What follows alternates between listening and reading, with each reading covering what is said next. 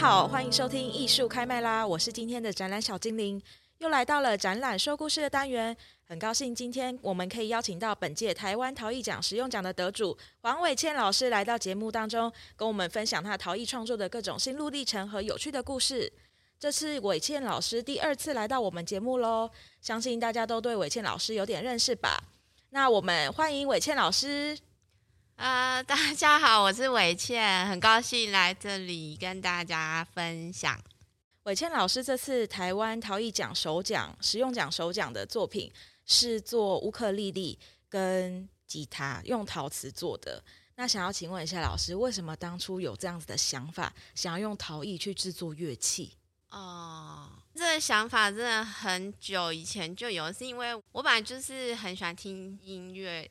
尤其是摇滚乐的人，然后因为而且我做作品的时候，就是一定会都会一边听音乐，然后以前也有自己学过一些吉他，所以很久以前我就觉得很想要挑战看看用陶瓷的美材做一些乐器。那因为陶艺好像比较常看到做陶笛呀，就是管乐器比较常见到，然后弦乐比较少见，所以我就觉得蛮想做做看。可是，嗯、呃。那时候就没有认识一些音乐人吧，然后就算认识到会弹吉他的人，他们大多也是不会制作吉他，所以有一些技巧或者是呃美感，我就是怎么问都问不出来这样子。然后如果遇到做吉他人，多数的人给我的答案都是，因为它音箱毕竟就比较不会像木头这样震动，就它的共鸣性可能就会比较差一点，所以后来我也就不了了之。然后是后来正因缘际会去到印尼之后，就看到当地的艺术家有用他们的那个砖瓦做成电吉他，然后我就觉得哇，真的很厉害。后来回来我就觉得，那我好像也可以尝试看看这样子，所以我就开始制作了这样。所以这样就开始自己去摸索，还是中间还有在询问一些印尼当地的人。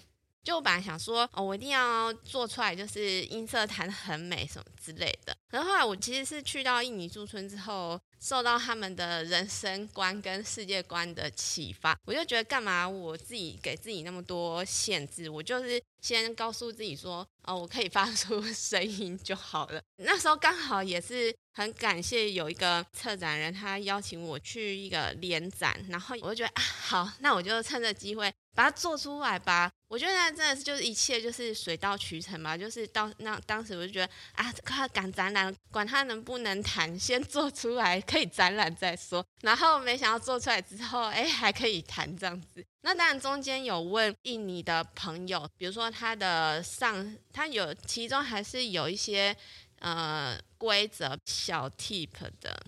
如果没有那些小 tip，其实还是可以发出声音，只是可能就是音准就会差更多这样子。那我很好奇，当初制作吉他跟乌克丽丽，因为它是弦乐器，老师对于这个结构怎么做才会让有共鸣，跟那个有哆瑞咪发嗦那个音是怎么出来的？可以请老师跟我们分享一下。好，嗯、其实我觉得这方面我很麻瓜。那虽然有问到一些音格的技巧嘛，所以，嗯、反正因为我不会做那个琴把的部分，因为那边又是另外一个很专业的东西，它那是有个计算公式，所以我做不到那么细致的部分。我就想说啊，那不用那么麻烦，我去找一把 现成的吉他，然后把它那个拆下来。那拆下来之后呢，我就是用回推的方式去算，说我底下的音箱要做多大。我再去算那个收缩率，所以对我而言比较有挑战性的地方是要把那个收缩率算得很精准。那因为我创作本来就不是很精准派，我一直以来都是很随性派的，所以 这对我而言就会是一个比较大的挑战。然后还有在最后要怎么在那底下固定那个弦，我也是尝试了很多方式，因为它其实有很多种。玩法啦，因为像我跟那个墨西哥艺术家有用很多不同的方式去制作，他连那个嗯、呃、随便捡来那饼干盒，他都可以做成一把三味弦那种东西，好有才。所以我觉得，如果说要用陶吉他追求跟木吉他最后的效果，我觉得它真的是不可能的，因为他们就是不一样的东西。陶吉他本来我就是寻求一种媒材上的跨域这样子。所以我就没有设定它一定要怎样，所以拿掉这个设定之后，我觉得中间可以玩的东西就很多。我也不一定要做成是六个弦啊，我可以做成四个弦还是三个弦。然后呢，它底下那个如果是浮动的下弦枕，那它就可以调音啊什么之类的，或者是可以装拾音器，然后它的声音就会比较大。这这就是吉他乐器领域的。东西也就很多很细节的东西，如果玩音乐的应该就都会懂，也可以装它这个录 podcast 这种那种那个懂之懂之的东西，哦、对对对，对，就是打碟的东西，对，其实都是可以装上去的，嗯、对。所以陶的运用在实用上面的这个运用真的是很广泛。其实我觉得陶最大的特点就是它中空嘛，正因为它中空的特性，所以它可以翻译成很多乐器。我的意思是说，其实陶可以发展出很多乐器，只是这些乐器可能就不是我们本来认知的那个声音，但它就会有声音上的突破，或者是声音上的不同，可以去玩这样。所以老师就从吉他跟乌克丽丽出发，之后还有想做什么其他的乐器吗？我最近想做直笛 直笛，因为我觉得声音也会蛮有趣的。因为之前我有参加一个工作坊，它是用纸去做直笛。然后觉得哇，纸都可以吹出来，其实陶一定更可以嘛，因为陶笛就是可以吹了。可是直笛，我不知道它吹出来声音会怎样。我觉得是我很好奇那声音，所以我就想要听听看那声音长什么样子，才去做这个东西。期待老师未来的作品，说不定你可以把整个乐器全部做一遍之后，自己组一个 band。对对对，这是我的那个最终梦想，这样子 也可以做一些打击乐、编钟啊对真的之类的，超级无敌。对，而且陶它烧成温度不一样，又又会有不一样的高低声嘛，所以就是用他们的物理的特性去取材最自然的声音。对啊，对啊，对对对。所以老师当初就是因为受到印尼驻村文化的影响，所以就觉得哇，就是这种风土民情非常的开放自由，跟随遇而安的这种样子，就想要来做这个乐器。对，因为我就觉得，其实以印尼艺术村而言，他们的资源其实说真的是比台湾的那个，就像我在陶博馆驻村的时候，就那资源是陶博馆真的丰富很多。可是我就觉得说，那为什么印尼的朋友他们在这么有限的资源是可以做出这样的东西？他们是真的做出电吉他，用陶瓷做鼓啊，然后变成一个 band，然后还可以到世界各地。去巡回演奏这样子，就是他们资源这么有限都可以做到的。那我们在我在台湾，就是可以问那么多，有什么好害怕这样子？反正顶多就是弹不出来，也没什么。反正我之前我真的觉得我之前给自己犹豫太多了，这样子。反正做就对了啦。对啊，对啊。虽然我一直都是做就对的人，可是去印尼之后，更是觉得啊，我们不用计划那么多啦。就是通常我做事情，我就会至少我不会想十步，我至少也会想三步。可是他们就是当下想做，他们就去做，所以我就觉得好，那我也是就是向他们看齐这样子，真的是太棒了。所以老师本身会弹吉他或乌克丽丽吗？呃，乌克丽丽会弹小星星，然后吉他会弹无敌四和 弦，就是超级基础的这样子。就是在调完音，我就交给别人去弹了这样。呃，后来回来之后，也是因缘际会进入到竹围艺术村，在里面驻村。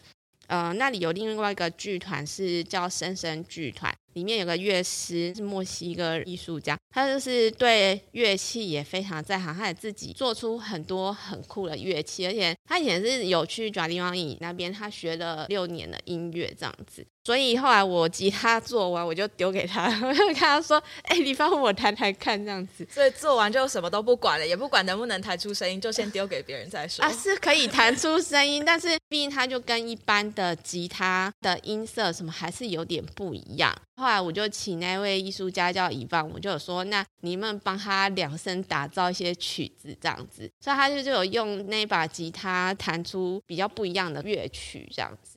所以这一次我们在台湾陶艺奖的展览现场也会听到老师和这位朋友演奏的影片。对，我自己是还还没看过那个影片，你也还没看过吗？还没看过，因为那录完之后就交由馆方后置，所以我也还没看到它就是最后呈现这样。我也非常期待，所以我们到时候可以一同在我们的三楼策展区揭晓。那我看资料有写说，老师当初做这个创作。还有把驻村的原料运回来台湾做这个吉他吗？呃，因为其实我去的时间很短，才一个月，所以我就想要尽情的体验啊。因为你都去到了一个异国，然后就是有很多不一样的文化。后来在当地的驻村作品，我也是用雕塑来呈现，然后就是有融合他们的一些呃，我感受到的当地的文化跟宗教这样子。但是因为他们的土非常特别，他们当地的土是低温的陶土，所以他们大概烧到八八九百度，其实就会烧结，而且敲起来的声音是跟烧结的声音是一样，就是是很叮叮咚、很清脆的那种声音。可是他们的土是完全是自己去挖，要自己去采土啊，然后过筛啊，泡水，然后再变泥浆，然后再晒干，然后再揉土，就是前面这些全部都要自己来，因为他们也没有在做外销什么的。我就觉得这个土真的蛮特别的，我就很想要带一些回来。我就跟艺术村的那个伙伴说，能不能帮我做一些，我就跟他们买这样子。然后其实我自己也没有好好打听到底要怎么把土运回来啊。结果通关的时候，那个海关他就意思说，那就是不能带上飞机。如果我要货运是可以的。然后，但是我当下已经没有时间用寄的。用了，对。然后本来想说。能不能就是贿赂他？你有试出要偷偷塞钱的这个动作吗？但是因为前后都有人，然后要塞钱好像也不是很好塞。我就有点在那边啊，拜托啊什么之类。但他们很和气，可是很坚持啊，就是说这真的不能通关，然后就留在他们那边。但我想应该最后就是丢掉啦，因为就是。对于一般人类的土也没什么用啊，而且没有闯关成功，最后而且两包我背了二十公斤，超重的，然后加上我自己的行李，我就想说会不会超过，还在那边量，啊后来是没有超过，但没办法，那个土就没有，因为可能带回国也会不能入关啊，有可能会有一些种子或者是水啊或什么一些对对微生物，所以应该是没有办法。反正我那时候太蠢了，从那个加利亚伊背到雅加达，扛得很重那样子。你真的是想到做什么做什么哎、欸？哦，对啊，其实我本来就是这样的人，但是我去到那里之后，我就觉得哇，好多同类哦，然后我就觉得很自然。所以在印尼驻村真的是非常非常快乐。老师也有跟他们一起去采土，然后去制土的这些过程嘛？有的，他们其实有带驻村艺术家去看他们怎么采土。可是其实他们采土就很简单，因为就是他们农地就是那土哎。哦，真的那么容易取得？不用去一个山上？对，那时候我去是参加国际陶艺艺术双年展，我觉得很特别。是，我去到那艺术村，其实里面无论是接待或者是组织的艺术家，他们都不是陶艺人士，他们的背景其实对陶艺是不熟的。所以我就问说，呃，为什么你们会选择做陶艺双年展，不是做其他的双年展这样子？因为双年展有很多形式嘛。他就说啊，因为我们这边有很多土啊，然后我就觉得 哦，这很妙。他们真的很多土，就是走出去整块田都是那土，所以他们都用那个怪手那边挖那土啊，然后直接就运去弄什么的，就对他们而言真的是很方便。他们采土非常方便，对，非常的自然哎。嗯，对啊，而且也是当地的矿产吧，因为像台湾要挖这个土矿就没有这么的容易。那我看老师这一次得奖的作品上面，是不是有像用瓦片组合起来的哦，质地的那种感觉？可以请老师分享一下，为什么当初想要用这种家屋的概念去制作这个乐器？嗯，其实那个屋瓦是因为我就是以角地方以这个地方呃为发想的，因为毕竟是第一把制作，所以我就觉得我既然是从那边得到灵感的，我就想要以那里的。呃，故事跟素材来融入这把吉他。那因为当初我去印尼驻村的时候，我其实并不是在艺术村里面创作，是到当地的一个产砖瓦的工厂。因为甲地瓦这个地方其实跟莺歌有点像，就是它是传统产业，就是制造屋瓦的。我们可以想象一下，印尼其实很多房子都是那种红色的砖瓦，然后很大片、很漂亮这样子，很多都是从甲地瓦这边生产的。但是因为慢慢大家就不盖这种房子之后，这个产业就比较没落，就很多这种屋瓦的工厂都倒了。那所以他们才会在这里办这个。双年展就是希望去的艺术家可以以这些屋瓦为发想，看这屋瓦除了当屋瓦之外，还可以做什么这样子。然后回来之后呢，我就觉得说我很喜欢他们那个工厂，就是他们很大片那个红色砖瓦那个感觉。而且他们工厂，我觉得盖得很随性，就是木头啊、竹子啊，然后你看它结构其实不是很整齐，就是感觉得出来是盖到哪里才想到哪里的那个感觉。所以我就想把那个屋瓦跟那个很随性的感觉融合在这个吉他上面。所以那时候吉他上面的表面纹饰，我就用砖瓦，然后旁边侧边我有做一些他们建筑的造型融合进去，这样子。对啊，反正我就蛮怀念那地方，因为那边真的是步调很慢，大家都很活在当下，就不会计划说我等一下要干嘛。可是我现在就在跟你聊天，然后反正聊着聊着，他们就一群人聚在一起，可能就一个下午。他们也是属于那种很自然、很乐天的这种感觉，因为听你讲，感觉他们盖房子都盖到哪里想到哪里，然后土随便挖。而且我觉得他们来制作陶器的，我觉得他们动作很慢，可是他们执行力很强，因为他们这就是都一群人在一起，然后大家又不太计较，所以呢，就算等一下有一件事情要做，然后呢就聊天聊两三小时之后就说好，我们去做，然后就嘘嘘嘘一下就可以做完了。而且我觉得他们没有计划的很周详，可是他们的创造力是很强的，就是他们遇到问题就很灵活，就可以用其他方式来取代啊，其他方式来解决，就没有说哦一定要照那个计划，一定要照怎么执行这样子。但这是一个国情的不同，不是好或坏，而是他们真的就是跟我们不一样。像我们现在看疫情，也可以看得出来，我们只是在台湾很严谨，比较紧张。可是，在印尼，他们可能连自己确诊都不知道这样子。可是他们也不觉得这很重要，他们不会有这种批判声音，而是他们就是很接受现状，然后就觉得，哎，我们这样很好啊，真是非常好这样子。对，就是一个很对生活很随遇而安的态度。对，而且嗯、呃，也不止随意吧，我觉得他们是很满足，而且随时当下就是寻求快乐。到后来我就觉得快乐跟幸福是他们全部的人的追求的宗旨，他们就是要当下很快乐跟当下很幸福，而他们觉得这样就够了。那做实用跟做创作什么不一样？除了考虑它的实用性之外，对于视觉上面有没有什么需要考虑到的？应该说，我们如果从嗯，如果从陶瓷这美材的观念跟想法出发的话，其实才会有创作跟使用这个区分。可是如果你从创作这个主轴出发的话，其实是没有分别的，因为使用其实也是一种创作啊，怎么会它不是创作呢？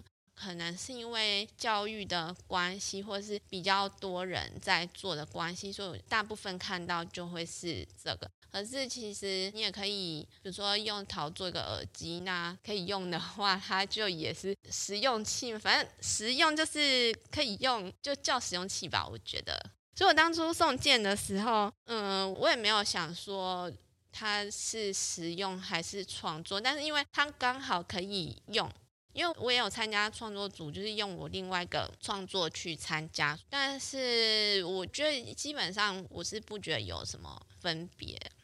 只是可能比赛都会有它的取向嘛，所以因为在比赛它已经分类了实用的，那可能就要勾到一点点实用的边吧。我觉得基本上是你只要讲得出它可以用的功能就好。哎，其实创作作品也可以用啊，你看用眼睛看就是用啦，所以对 观者的体验，对啊，我就已经看了，他是就是让我看了嘛，而且。你之前的那件作品还可以有声音哎，也是很有声音啊，因为你不是有撞击哦？你是说创作组那个？对啊、哦，可以哦。所以怎么这样讲起来，好像界限越来越模糊了？可是我觉得这本来就是现在不是都很强调跨域或者是嗯、一些艺媒材结合，所以本来界限就是会越来越模糊。那当然，我觉得比赛就是最终是看评审决定嘛，所以我当然也是非常感谢评审给我这个肯定，评审愿意接受，然后我也很幸运这样子。刚刚以上是得奖感言吗？嗯，好像对，好像也可以这么说了。然后已经默默录完了。老师当下得知得到首奖的时候，心境是怎么样？因为还是你当初参加比赛的时候就想说，我就要靠这两把吉他，我就是势在必得这样子。我，呃，我个人很很惊讶，而且无暇开心，因为实用主席比创作组的复审早两天就公布了。所以我根本就是在忙着复审的事情，因为搞太大了，然 后那边弄得自己手忙脚乱。的，我有看到。对，所以我那时候就整个心思都在那边。是后来，真到很后来，我才慢慢沉淀，才有开心的那个有喜悦的感觉出来。这样子，对啊，当下是觉得非常惊讶。我想说，嗯，这什么东西？这该不会诈骗吧？难以置信奇怪的信这样子，而且我记得那一天是放假嘛？然后我收到管发的信是早上，不知道早上几点啊？九点还是十点？就是我才刚起床，迷迷糊糊的，然后在打开手机看，嗯，什么？是我在做梦吧？这样子，对，所以就是很超现实。就我其实觉得比赛还是不要太多 预设的心境会。比较好，但是我觉得这真的很难，因为毕竟你就是平常就很努力的做这个作品啊，然后觉得我最新创作的啊，一定是很赞这样子，就觉得哎，我就是最棒的，没有是我自己。然后对，还是必须要自我鼓励一下。对对对，但是我这几年经验下，我都觉得每次我只要觉得哦，我这作品一定能怎样，它就不怎样。对他很有信心的，通常都会。然后我完全没有。对，像我去西班牙那一次，我根本没有预设这样。我本来已经想好说啊，我就是要让他单程旅行，因为进去复审还要再运回来，很麻烦嘛。嗯所以我就会想说啊，如果复审没中的话呢，就直接就说啊我要捐赠给馆方，然后丢包在那里，不想要付那个回来的运费，要付运费，然后结果他就真的不用回来了这样。但是有几次的经验是，呃，我觉得啊，这个作品一定可以留在那里的，嗯，然后结果就反而变成只有入选嘛，然后就会不知道该怎么处理啊，怎 么怎么办？然后我觉得每次都会结果可能跟我。我自己设想的相反，每次这种事情发生，我都会想起我很久很久以前有跟人家去算命，就是那算命跟我讲什么，我全部都忘记了，我只记得他跟我讲一句话是不要野心太大，否则容易事与愿违。然后我就觉得后面有时候自己遇到的事情，就好像可以体验到这句话的感觉这样子。我现在要把这句话从我脑海中删掉，我现在一直阻碍我。就是心里还是会有那个小疙瘩在，对啊，所以还是比赛通常都会希望有一个好结果，要不然就不会想要参加比赛了。是啊，不然干嘛来参加比赛？虽然大家都会说啊，志在参加不会得奖，不过有时候，有时候也是因为有那个截止日，所以会督促自己。不过我觉得真的也不用太灰心啊，有时候其实更好运的事情在后面，因为像以前我也是有一个经验，是有一件作品，就是我投了什么它都没中，后来在三四年之后把那件拿出来投别的比赛，然后就中了。然后我就觉得 再次印证了我们对比赛不要想太多，就是把它丢出去当成乐透这样子，有中又中，没中又算了。对，所以把比赛当成乐透这样子也是老师给后辈们的鼓励嘛。对，非常非常精辟的忠告。对，我们要学习当下开心就好。反正有时候送件也是会有这种成就感嘛，就觉得啊，我做了一件事情，对，我又完成了一件作品。对对对，至少我不是很耍废在那边。对，因为有时候艺术家有点送啊三送啊三，就是那种一定要一个 deadline 去 push 他做作品。没错，这应该是所有美术人都这样吧。就是好像做创作的人，大家都比较不会按表操课哈，就有时候是想到哪里突然有灵感就去创作。我觉得很多时候是真的有什么想法，大部分不会是在这种按表操课之间出现的。因为对我也，尤其我做创作，常比较是经验型或感受型的，所以可能我就是要经验某些事情，或是感受某些事情，我就会有很多想法，这样才有个回馈，然后我才能创作。虽然我现在副业让我生活非常的 regular，但是觉得在这个规律与不规律之间，也是要找一个平衡。你不能太过规律，你就什么东西都产生不出来的感觉。突然工商时间一下，就是大家对黄伟谦老师有兴趣的话，可以去听米国士的艺术诊疗间，因为老师呢主业是艺术家，副业才是老师，所以他刚刚有讲到说我的副业比较 regular，我怕听众朋友们不知道老师是什么意思，所以跟大家在这边说明一下，我内心定义的副业这样，但我已经忘记现在第几集了，请大家自行爬文这样子，对，自行寻找。好，非常感谢老师这次来我们的节目。本届台湾陶艺奖于四月一日至八月二十八日在英歌陶瓷博物馆三楼特展室展出，欢迎大家来欣赏创作者们多元又精彩的作品。艺术开麦啦，我们下次空中见，拜拜，拜拜。